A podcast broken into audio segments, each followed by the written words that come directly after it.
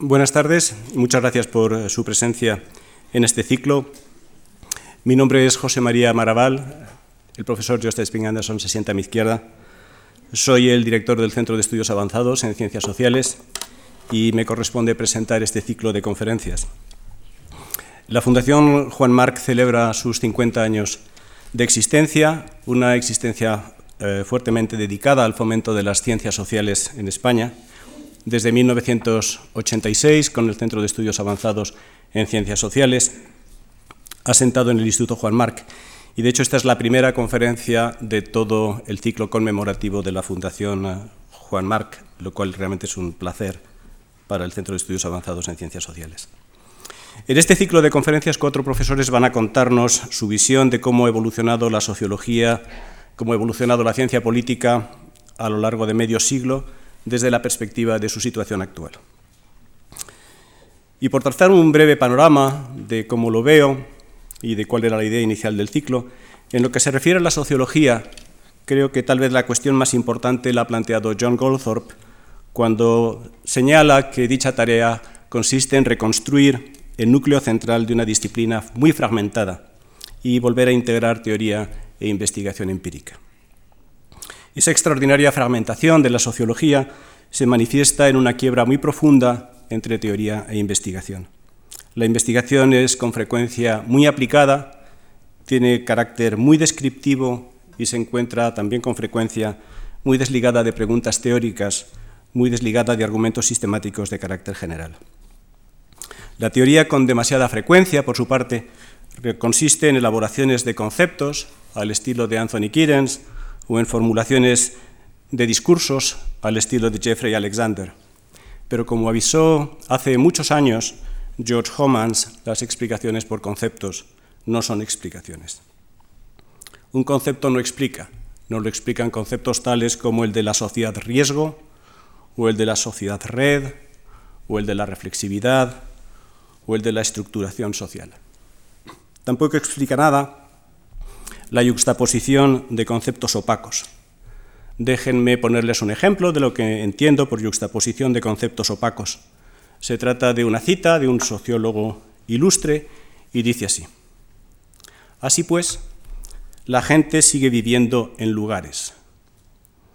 Pero como en nuestras sociedades la función y el poder se organizan en el espacio de los flujos, el dominio estructural de su lógica altera de forma esencial el significado y la dinámica de aquellos.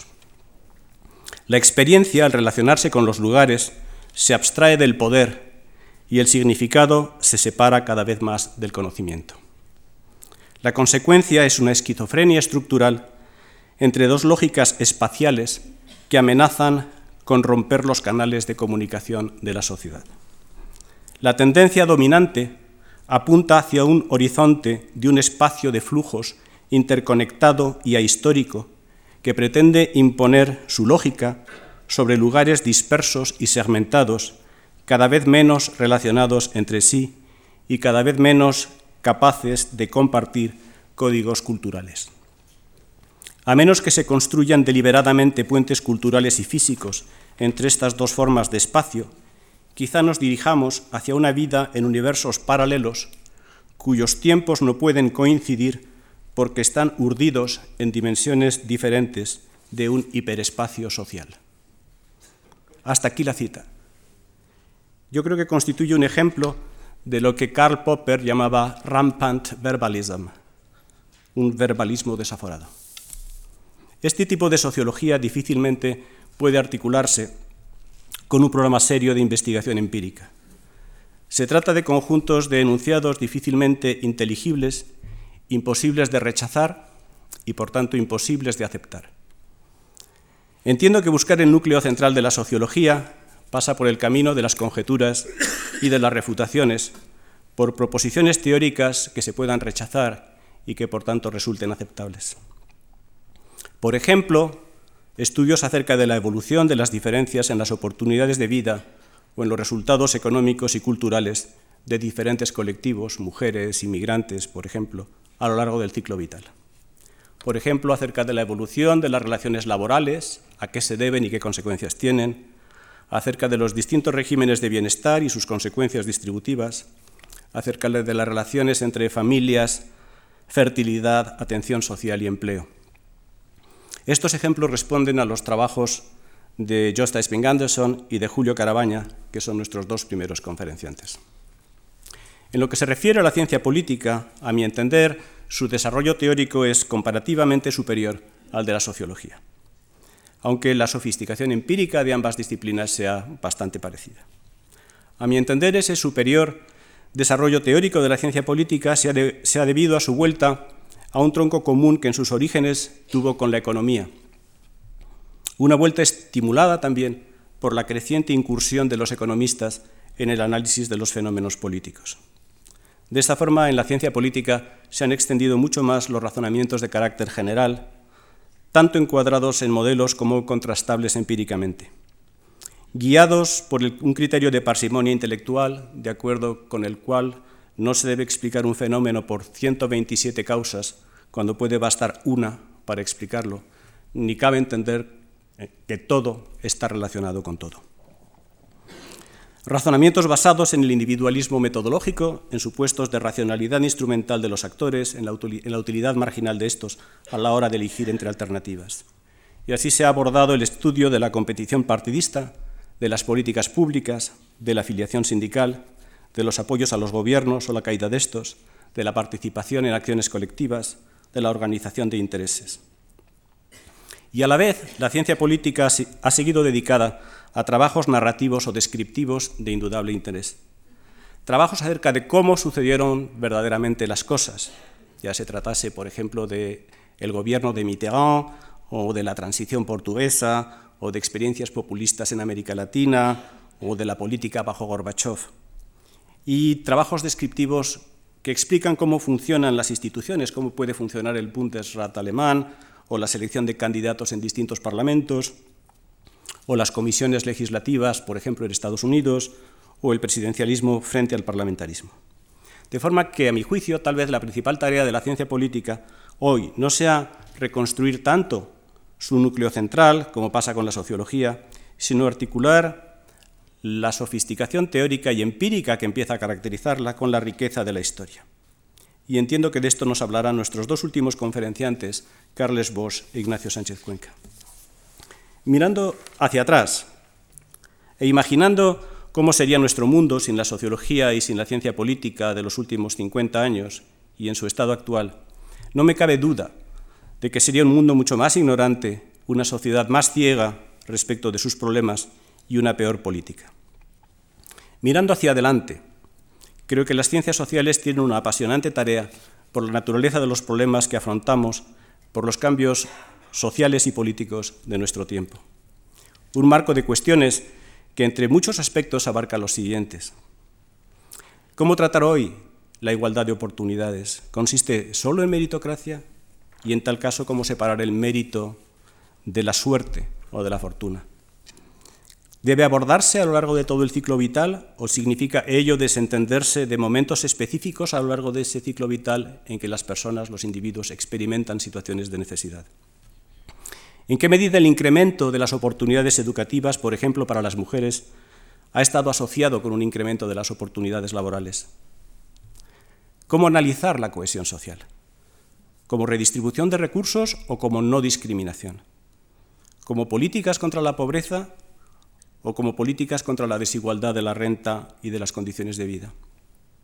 Piénsese que estas políticas pueden ser antagónicas, que la prestación de un servicio público, de una pensión pública, por ejemplo, puede depender del hecho de ser ciudadano y, por tanto, tener derecho a esa prestación de forma no, de forma no discriminada, o la prestación de esa pensión puede depender de carecer de rentas suficientes, en cuyo caso se está atendiendo a un criterio basado en la pobreza y en la necesidad, pero por el contrario discriminando. ¿Cómo abordar la inmigración desde el principio de ciudadanía? ¿Requiere ello asegurar una homogeneidad cultural dentro de las fronteras nacionales? ¿Prohibir por ello señas de identidad cultural o religiosa por razones de integración?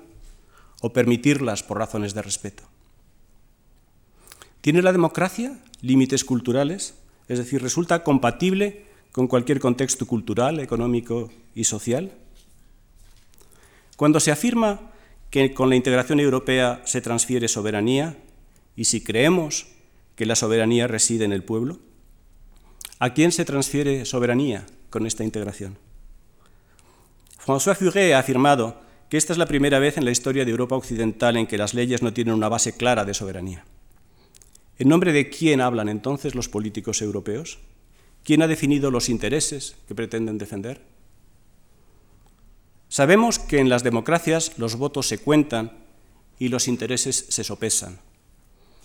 En la Unión Europea sopesar los intereses tiene un particular relieve. Así, la integración europea, se ha dicho, presenta rasgos consociacionales al margen del principio mayoritario. A veces tiene rasgos de gran coalición en la que todos los Estados miembros participan y en la que no hay oposición. Las elecciones europeas apenas influyen en cambios en las políticas, en quién y en cómo se gobierna la Unión. Sabemos que las elecciones funcionan cuando son mecanismos de castigo y de recompensa de los gobiernos. ¿Qué sistema de castigo existe en la Unión Europea? ¿A quién afecta y por qué? La creación de poderes no elegidos, bancos centrales independientes, agencias reguladoras, significan una mutilación de la democracia a cambio de eficiencia económica, de una menor inflación, de mayor competencia. El crecimiento económico y la cohesión social, como sabemos, han sido objetivos fundamentales de la integración europea desde los años 60. Y ante la pérdida de competitividad de estas economías a lo largo de los últimos 20 años, el mercado único, el euro y el Banco Central Europeo han tenido como objetivos reducir los costes de transacción, incrementar la transparencia de los precios, mejorar la asignación de recursos, incrementar la productividad del capital, suprimir fluctuaciones monetarias internas y reducir la inflación. Las políticas fiscales y presupuestarias son un epifenómeno de la política monetaria europea. Se reduce con ello el espacio de la política democrática, es decir, de las opciones que se pueden razonablemente barajar, ¿Qué efectos distributivos tiene la política económica en ese singular contexto institucional? Estos ejemplos, que son puramente tentativos, no son solo social y políticamente relevantes, sino que son teóricamente complejos, susceptibles de, ser analizados empíricamente con estudios infinitamente más precisados. De forma que las ciencias sociales pueden contribuir a aclarar cuestiones y a escoger mejor entre opciones que tenemos ante nosotros, es decir, a reducir las incertidumbres que tenemos. En este sentido, mejorar lo que hace la ciencia social española, integrarla más en la ciencia social internacional, no es solamente una responsabilidad intelectual, sino también una responsabilidad nuestra como ciudadanos. Muchas gracias. Voy a dar la palabra a continuación al profesor Josta Spinganderson. Es profesor en la Universidad Pompeu Fabra, anteriormente ha sido profesor en la Universidad de Trento, en el Instituto Universitario Europeo de Florencia, en el Wissenschaftszentrum de Berlín y en la Universidad de Harvard. Es autor, entre otros libros, de Politics Against Markets, de The Three Worlds of Welfare Capitalism, de The Social Foundations of Post-Industrial Economies y es coautor de Why We Need a New Welfare State. El profesor eh, Spring Anderson es miembro del Consejo Científico del Centro y tiene la palabra. Ya está.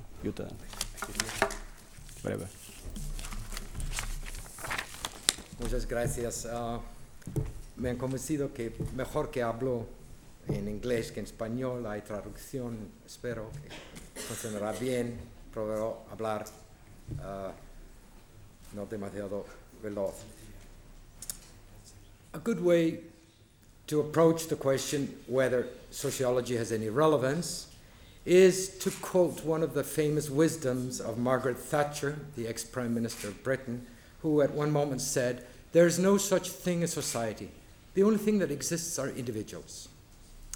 Now, Margaret Thatcher, uh, if we were to follow her, would say there's a legitimate cause for psychology, individuals, of course, and economics, who studies individuals and their economic behavior. But sociology, obviously, there's no use for that because there's no society to study.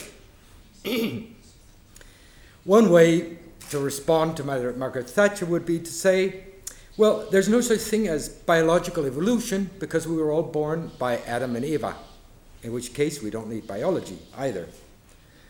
Uh, in any case, we, I think we should begin by saying there is no such thing as sociology. There are sociologies. And As Professor Maravall emphasized, it is a very differentiated and you could even call it chaotic discipline. if I were to summarize what are the main kinds of sociology, I think we could differentiate at least three or four kinds that have very little to do one with the other. One kind of sociology is that which emerged very much hand in hand with philosophy, which is a trend that was quite strong in a lot of continental Europe, France perhaps especially so. This was a tradition of sociology that gave rise to grand theoretical construction, big thinking about what is our society in terms of what the Germans would call a gestalt, the holistic view of the world. I think to a large extent, uh, uh, Manuel Castells, who was cited earlier, is an exponent of this kind of a view. He has sort of, is like Michelangelo. You have a preconceived idea of the entire picture you wanted to paint, and it's just fitting in all the pieces for the total eventually to become assembled in one beautiful final product. That, I think, is the project of sociology that these kinds of more philosophically inclined people wish to go. Uh, there's a second long tradition that is more useful from the point of view of what most people would see as useful, which I could call administrative sociology. For example, studying social trends. Most advanced countries have public publications that are called social trends or something of the like. This was invented by a sociologist called Ogburn in the 1920s, and a lot of sociologists make their living doing social trends, describing what's happening from year to year. Another kind of administrative sociology that many people think is quite useful is opinion surveys or attitude surveys. What do you think of uh, margarine compared to butter? That's very useful for marketing purposes. And sociologists are good at doing this kind of surveys of what people think. It doesn't help very much promote, promote sociological knowledge, but it does make money, so it's useful. There's a third, and I think this is probably the most powerful sociology from the point of view of analytic power, that is the kind of sociology that, to a great extent, grew up together with demography or social demography. The study of populations, the study of the social characteristics of populations, trying as much as possible to look for variance, quantitative studies of what people do and what people don't, why people uh, make families, why they break up families, and what promotes death and birth. Uh, in that area of, of, of, investigation, I would also include what is probably the core area of sociology, namely the study of social inequalities. Why some people get more ahead than others, why some people lose, why is there a lot of inheritance of privilege from one generation to the next. Uh, and then finally, as a fourth major type of sociology, is the more anthropological kind, studying local communities. Uh, this is often associated with what we call the Chicago School of Sociology. Going in like an ethnographer, studying in detail how do people live in this community. It's sort of an understanding of the gist of people's life experiences, I think, which is driving this kind of sociology. But beneath it all, I think sociology came out of the great trade off that economists and all social scientists identified somewhere in the 1800s with more and more intensity. I think we call the great trade off the trade off between efficiency and solidarity, or between efficiency and community, or some call it, efficiency and equality. If we were to look at social scientists of the epoch, say 1850, 1860, there was no real division of labor between the sociologists and economists. They more or less studied the same thing, uh, bundle the two together in a package. It is, especially with a neoclassical revolution in economics, that the two disciplines divided their labor between the two sides of the dilemma or the two sides of the trade off. Economists concentrating on the efficiency side, being preoccupied with how do individuals maximize utility, make profits, make economies grow, create wealth, while the sociologists came to occupy the other side of the dilemma, namely, how do communities survive in a world where each individual, with his elbows more and more pointed against his fellow human beings, is trying to make the best for himself, even at the expense of his neighbor and perhaps even his children, brother, and sisters. So the sociologists took the soft side of the dilemma, much more fuzzy, and clearly that had uh, major repercussions for the next century of a discipline that eventually came to be called sociology. Here I would like to sort of raise what looks like a paradox. Um, now, as we know, economists have, or at least they pretend to have, a very strong theory, whereas sociology, I'm going to say, has absolutely no theory. But the paradox is this the economists, in their theory, they assume that individuals have total free choice. Each individual, as a discrete, atomized human being, has total free choice, and it's up to him or her individually how to maximize their well being and profits. But on the other hand, if you look at economic theory, there's very little free choice. It's a monopolistic theory. It's a little like the Komsomol store in old communist countries where there was only one brand of each product. So there's only really one economic theory of wages, there's only really one economic theory of business cycles or of inflation or what have you. Uh, so the discipline itself seems to belie the basic ideal that is founded upon, that is some kind of a paradox. The paradox continues because the sociologists they, t- they tend to focus on the constraints that society place on individual action. They don't see atomized individuals pursuing happiness totally free of any constraints. To the contrary, they highlight the constraints. Yet, we, as a theoryless discipline, is a galloping pluralism where anything goes, everything is possible. It's an all inclusive discipline in this sense. So we are much more like the American supermarket with 50 versions of the same can of bacon or the same type of butter, but 50 different versions. There you have a little bit of a paradox, but in the end, we must admit we have no theory in the scientific sense of the word, which means that we have no organized system of axiomatic principles from which we can deduce testable empirical postulates about causal connections. We do not have anything that nearly approaches this kind of theory. The economists, I think, could claim to a great extent that they do have such, at least in the neoclassical model. What we do have, though, is the capability to theorize, but that's a totally different thing. We can theorize, or we can call it hypothesize, about the connection between one thing and another. What is the impact of delayed marriage or delayed first child on the number of children that a mother or woman eventually will have? We can theorize about what is the relationship between going in a school with a high proportion of immigrant children compared to going to a school with privileged children only from the Valley of Salamanca we can hypothesize about what would be the consequences for children going to one school or another. And we have a lot of knowledge that would help us hypothesize, but we have no theory a priori that would uh, uh already kind of presage what we think we would find. Uh, many of you, at least those who know the University Complutense, would say, but there's something wrong in what this guy is saying, because the University Complutense actually has two departments of sociological theory. So, am I lying or what is happening? Is University, Universidad Complutense, does it have two departments of something that doesn't exist? In a way, perhaps so.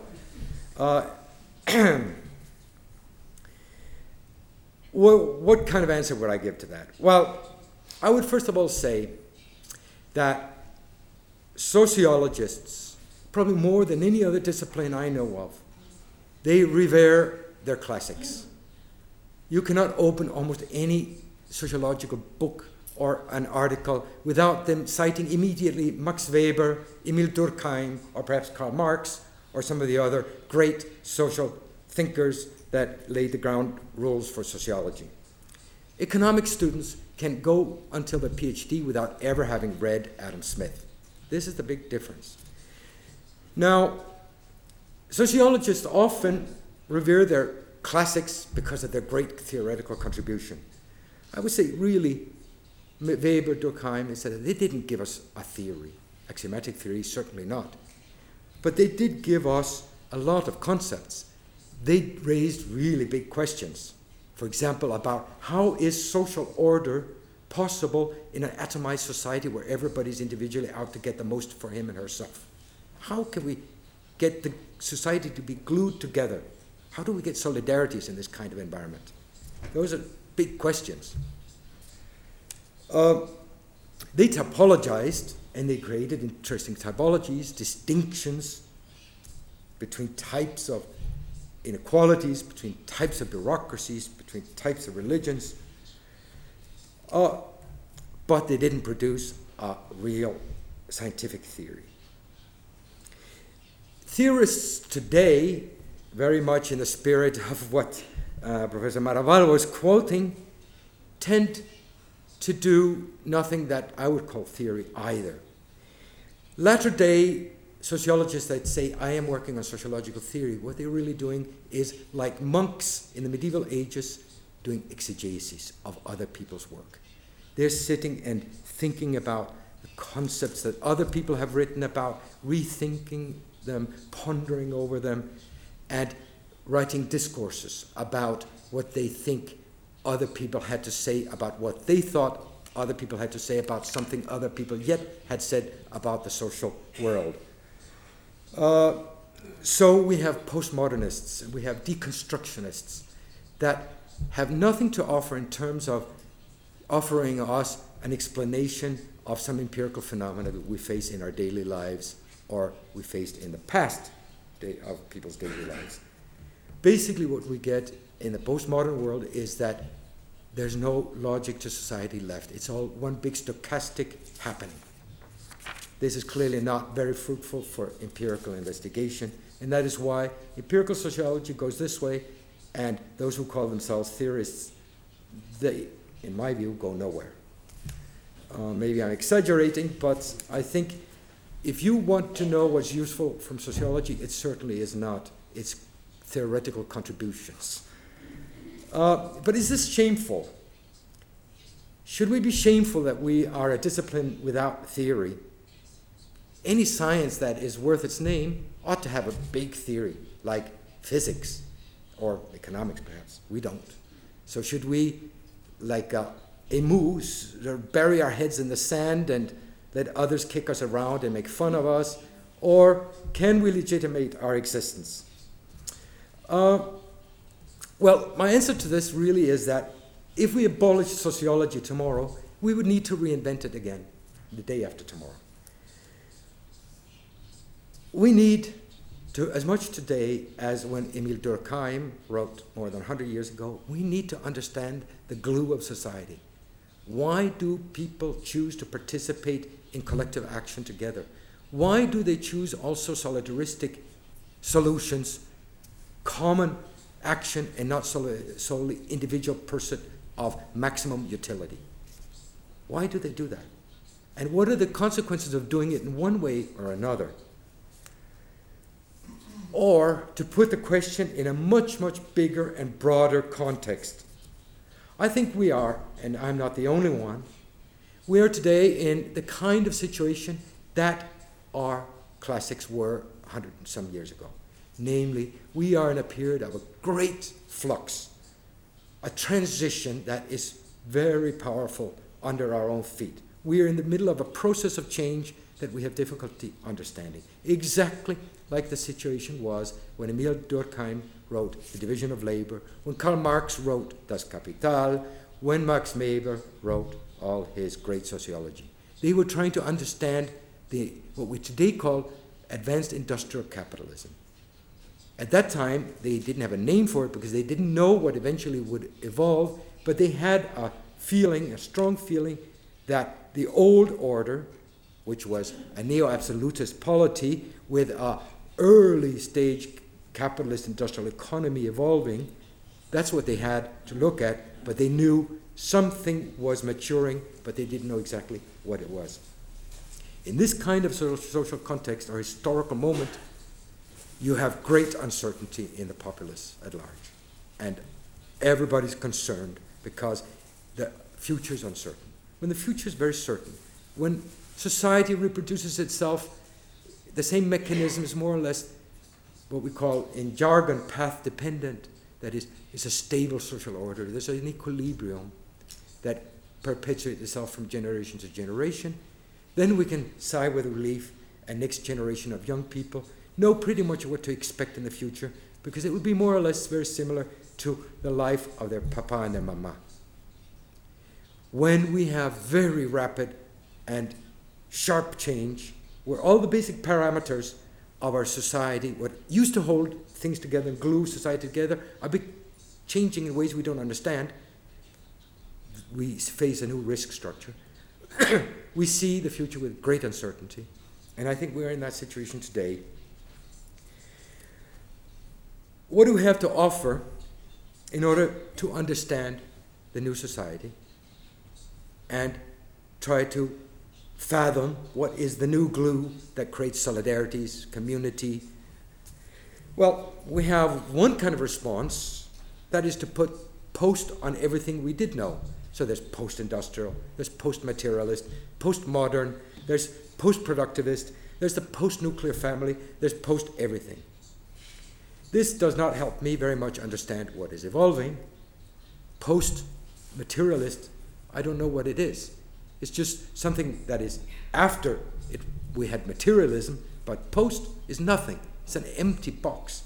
It does, however, signal one thing that there is an acute awareness that the old materialism or the old industrial economy or the old nuclear family is ceasing to be the dominant characteristic of our society. It's being washed away. I don't know how many people here have studied sociology in their student. Many people here I see, and I'm happy to see that, are more or less my age. So you will have studied sociology or begun studying sociology somewhere in the 60s or 70s. I think it was actually banned under Franco, but you might have snuck it in somewhere. If you remember a sociology textbook from the 60s or 70s. Remember how it defined the family, or how it defined bureaucracy, or how it defined the organization of work, or how it defined social class. If you revisited this today, you would say, I don't recognize today's family in the 1960s sociology textbook. Neither the way we work, neither the way social classes seem to be presenting themselves to us today. The male breadwinner, nuclear family with the housewife as the bearing over dominant norm of society with 2.2 children is a minority of families in just about all advanced societies today, and it's becoming more and more minoritarian. The kind of family that Talcott Parsons told us is the family is almost extinct. The typical American child will not grow up through his uh, childhood with his two original parents intact. 50% of American children will experience a rupture in the matrimony of their parents during their childhood. This certainly tells us something radical has happened to family. And it's not just the United States that is a unique, odd country. This is happening everywhere lags or no lags. Uh, now, if society is in such flux, very analogous to the times and lives of, of Durkheim, uh, what do we do? I think this is where we can learn from the classics. That's where I think they were great because they were ingenious, without having a theory, to develop a method of studying a society in flux. Now, one, one way to illustrate the problem is pretend we are sitting in a car and there's very, very dense fog outside. the only thing we know in this dense fog where we see virtually nothing except maybe one or two meters ahead of our car, the only thing we have clear in our minds is the city we came from. We can remember Madrid. You may be driving towards Zaragoza. You remember Madrid very clearly. You know exactly what is Madrid. It's passé. How would you predict uh, Zaragoza in this dense fog? How would you know you arrive at Saragossa? Well, if there was perfect kind of reproduction of society as usual, Saragossa should look more or less identical to Madrid. You recognize it immediately once you're there. Once the first house appears in that th- fog and you see through your lamps, you see the first house, you know you can predict everything. That would be a society that is not changing dramatically. Now, the other extreme would be that you're driving in the fog and the car hits with its lamps the first house, it looks bizarre. The second house, equally bizarre. And you cannot predict anything about the new, the new city. It's a new society in the making. We are, I think, the challenge we have is we're driving in fog. And that was what Durkheim and Weber also were. Uh, we cannot predict what's happening. There are old lexicon of sociology cannot predict very well what's going to happen to us today and tomorrow. Just think of how would you, with 1960 sociology, have predicted that the average Spanish woman has no more than 1.1 children? How would you have predicted that? In the epoch of Talcott Parsons, the average Spanish woman had 3.5 children. well, we have the vivid and precise memory of the city we came from. This is a benchmark from which we use to gauge how different is the city ahead of us in that thick fog. And I think this was the first methodological lesson we can learn from our great ancestors in sociology. They used history as a way to understand what was evolving.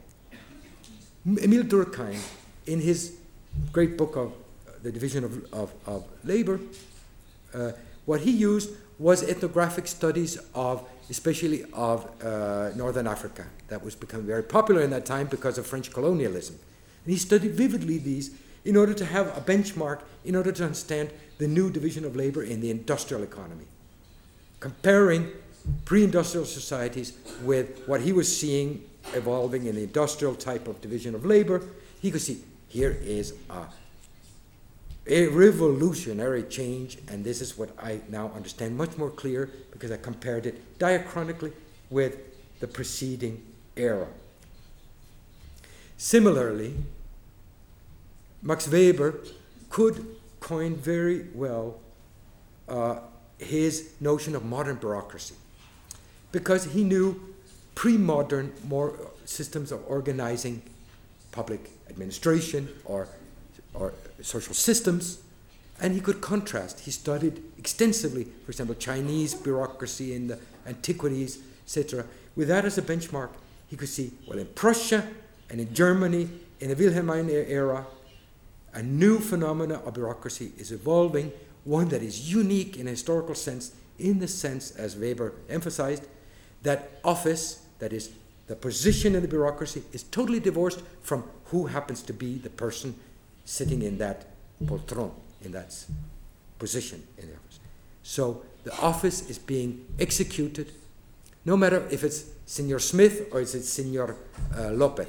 It's not going to change who is in the position. That was a great insight of Weber, and that was his idea of modern bureaucracy. That is what has now become the epitome of modern organizational science.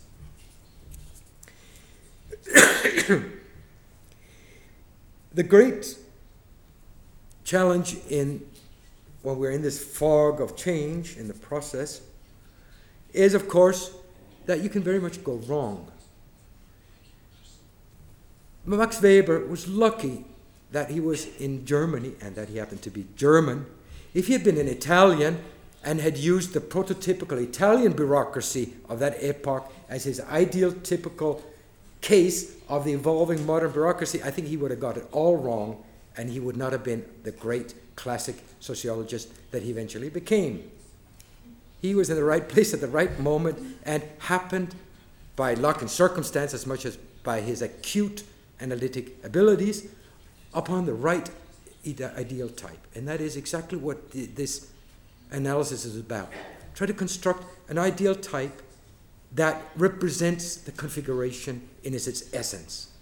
Now, clearly, Italian bureaucracy in the uh, period of Giolitti certainly would not be, to our view today, the essence of advanced, efficient modern bureaucracy.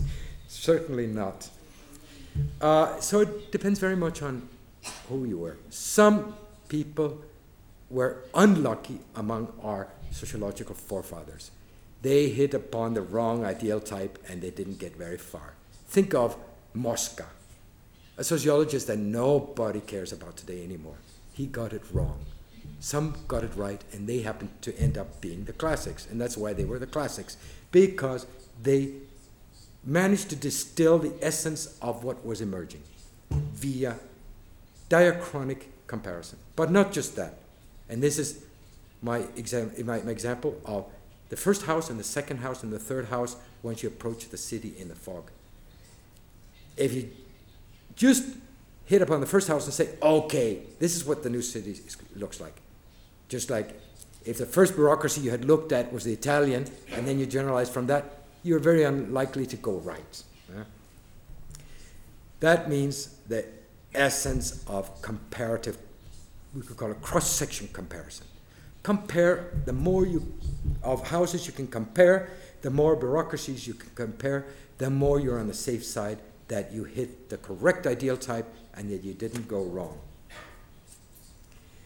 What all this really, in an essence, adds up to is the necessity of painstaking empirical comparison. And I think that is what unites all the great classics of the sociological discipline.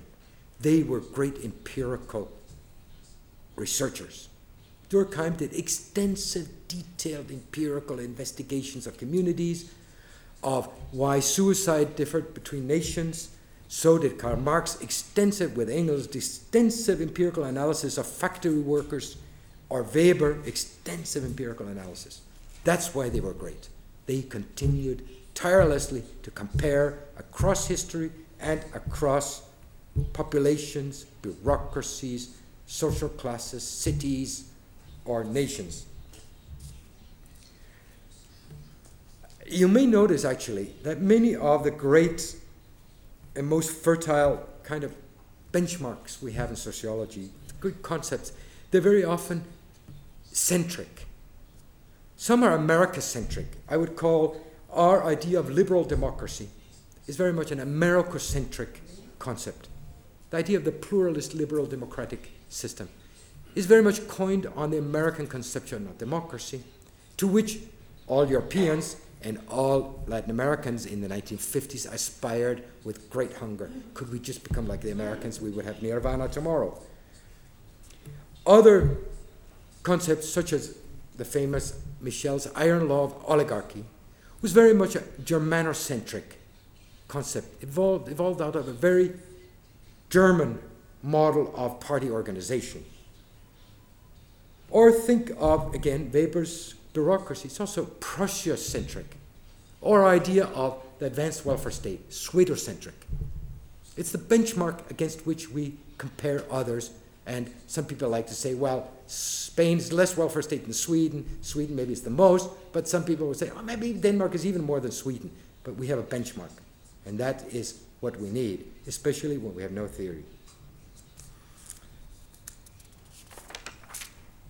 So, diachronic comparison tells us is anything changing in a trivial or in a non trivial way? Is the change we're observing fundamental or is it trivial? The cross section comparisons tells us is there convergence or are we moving in divergent ways? Are some countries, some communities changing, others not? Is the family changing but not the workplace? This would be the divergence where we compare across at the same time. Now, I don't know how much time I have left, and I don't know how bored you have become. I was going to try to raise a couple of empirical examples of what might be a useful sociology for this kind of flux we're in, to try to come to grips with a new society that is emerging. I, I'll cite you a couple of examples just to give you an idea of what's happening or what may be happening. Take the concept of productivity. Now, productivity is basically the value added of our economic activity. So, somebody who's very efficient is more productive than somebody who's less. In standard economics definition of productivity, it's a combination of, or is a function of the quantity that you produce in any given amount of time. So, if you can produce two bolts instead of one in one hour, you're more productive, of course, twice as productive. But it's also a question of quality. If the quantity increases but the quality decreases, you have no gain. So it's a mix of quantity and quality. Now, I think we today, in terms of understanding productivity, are like in the neo physiocratic times. Many of you here will remember the neo physiocrats, a French uh, kind of subdiscipline in economics that tried to understand the emerging industrial society way back when. And the neo physiocrats said the only thing that creates value is working with land. So peasants, farming and hoeing, etc., they are productive. But a factory worker, no, no, he's not adding anything to wealth because the only thing that gives wealth is what is produced in the interaction of human beings and nature, the earth. It took a revolution of thinking and a lot of trade union action and a lot of industrialists to convince us that a metal worker is productive. Now, our essence idea of what is productivity is a metal worker banging, and the harder he bangs, the more productive he is banging on metal. But we have great difficulty understanding a world that today is virtually nobody working on metal, almost everybody doing a service. What is productivity in a service? How do you measure that a daycare worker with five children is more productive than a daycare worker that has four children to tend to? How do you know that one haircut is more productive than another haircut? Or that somebody who's giving you a massage is a more productive masseuse than another one? How do we know this? Well, the economists would tell us look at the price. Well, you go to the barber shop on the corner, 15 euros, 20 euros, and he will cut your hair. Or you go to Chez Pierre and you will pay 50 euros and maybe you feel like much more refined in terms of the styling of your hair, but is Chez Pierre more than twice as productive as a guy doing your hair on the corner here? How do we know? We don't know. We really have no way of knowing. And that is why I think we are in a neo physiocratic impasse. This is, in, this is an example of the fog we're in, and we have to try to understand it. We have to compare productivities. We have to un- investigate exactly what does it mean to produce value when it is a service that is being produced. And especially because the service, by definition, is being produced at the same time, usually, as it's being consumed. So it disappears. And that is why Adam Smith originally said services is totally unproductive behavior. It disappears. We ate it, or we consumed it, or just we don't see it.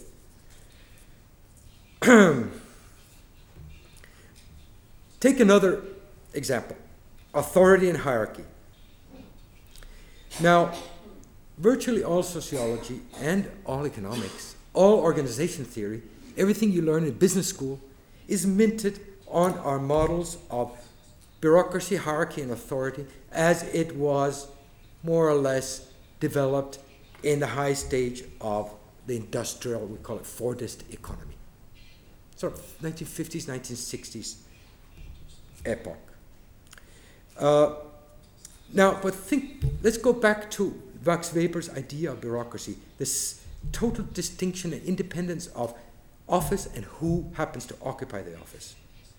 And you go and visit management practice today, you will see that who happens to do it and his personality characteristics are alpha and omega for the modern management. Social skills are very important.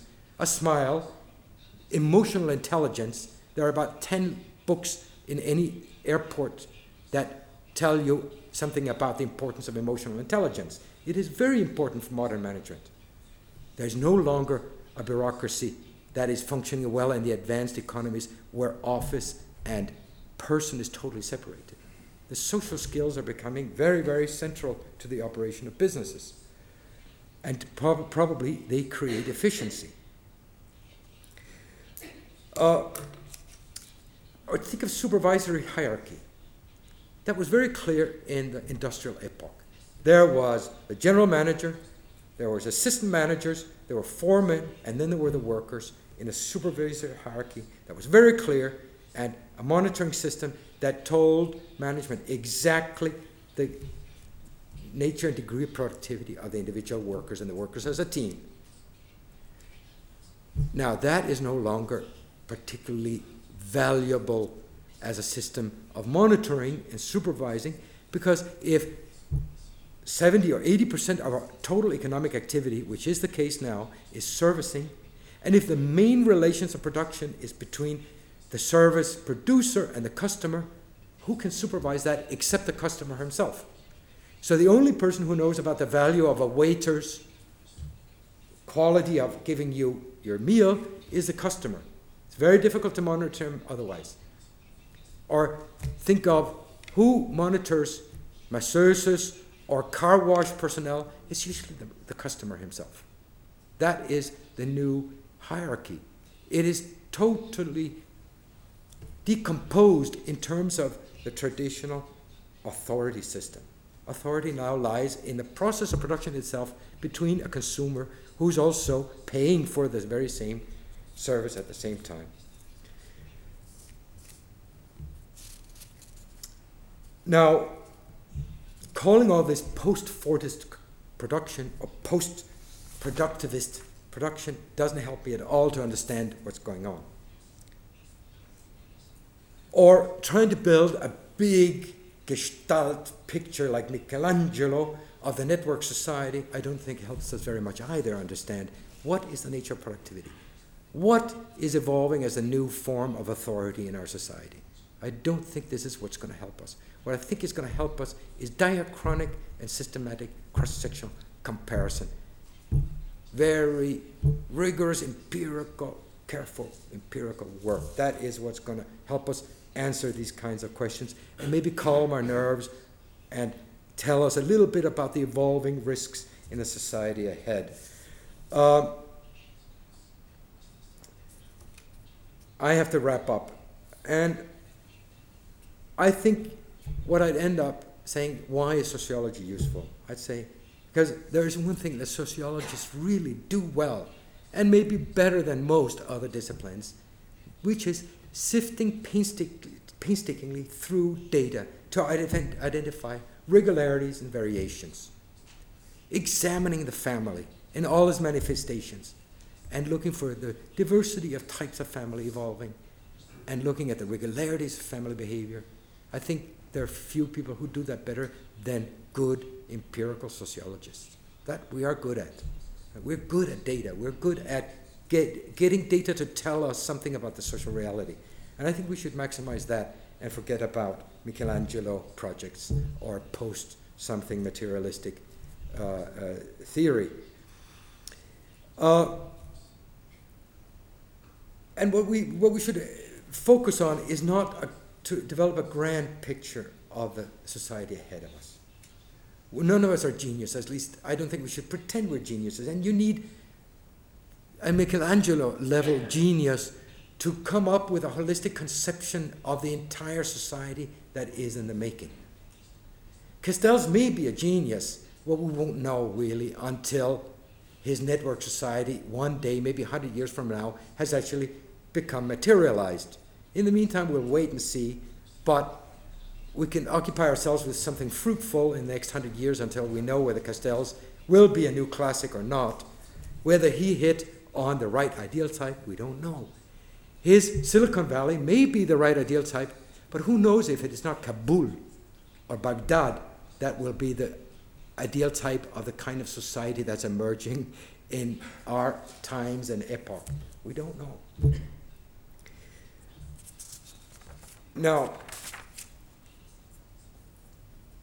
I would like to propose one for those of, he, of you here who are now hungry to go and do this painstaking empirical sociology. I have one proposal of where to start. I would start with a family, because that is the key institution that glues together society. If there's one thing that traditionally has been the axis of societal organization, it is the family. It is also the institution that is probably undergoing most radical and fundamental transformation of all social institutions in our societies today. And most important of all, women are probably the revolutionary vanguard of this post something society that we will see out there in the fog.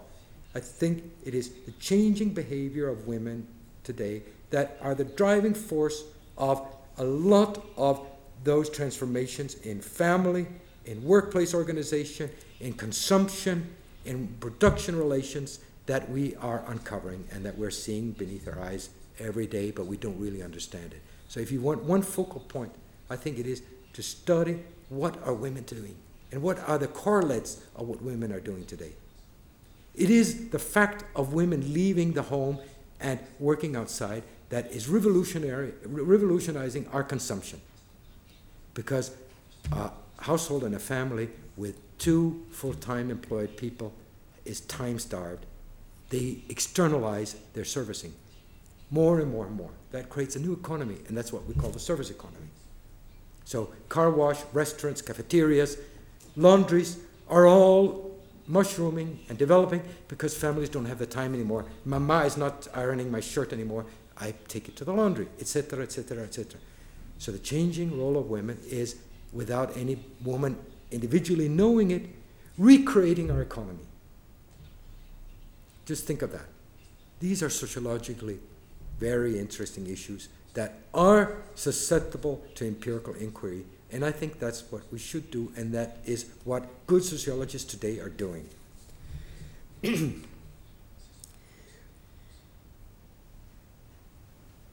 to wind up, you notice that basically all my talk has been open ended. A lot of big questions with no answers because we're in the big fog.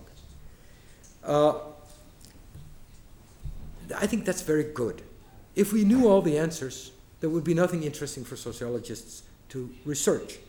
The fact that we are exactly in this kind of society that is in very rapid and undecipherable change is exactly what puts, I think, sociologists in a pivotal and very important position to help us understand our society and what is changing in order to calm our nerves as citizens, in order to be able to better predict am I going to have a good old age or bad old age? Am, are my children going to do well or bad tomorrow? I think sociologists are useful in order to understand this. And I think without them, we will be much less able to understand whether our children are going to have a good life tomorrow or what are the conditions that will help our children who may now be in school to have a good adulthood tomorrow and help provide for us too, of course, no? Uh, the kind of sociologists who are good at doing this are not the people who sit glued to their own little local society. Good comparison is made mainly by outsiders. And that's why I think Spanish sociologists shouldn't spend too much time studying their own Spanish communities. Go study communities outside. You will get a benchmark for comparison that will be much more powerful for you to understand what is happening in Spain. The Spaniard, the Spanish sociologist who sit, sits glued to his little community in Getafe or something and studies Getafe endlessly, he will not, I don't think he will never understand Getafe as well as some American who comes parachuting into Spain, spends some time with good ethnographic methods studying Getafe, he will probably understand Getafe much better.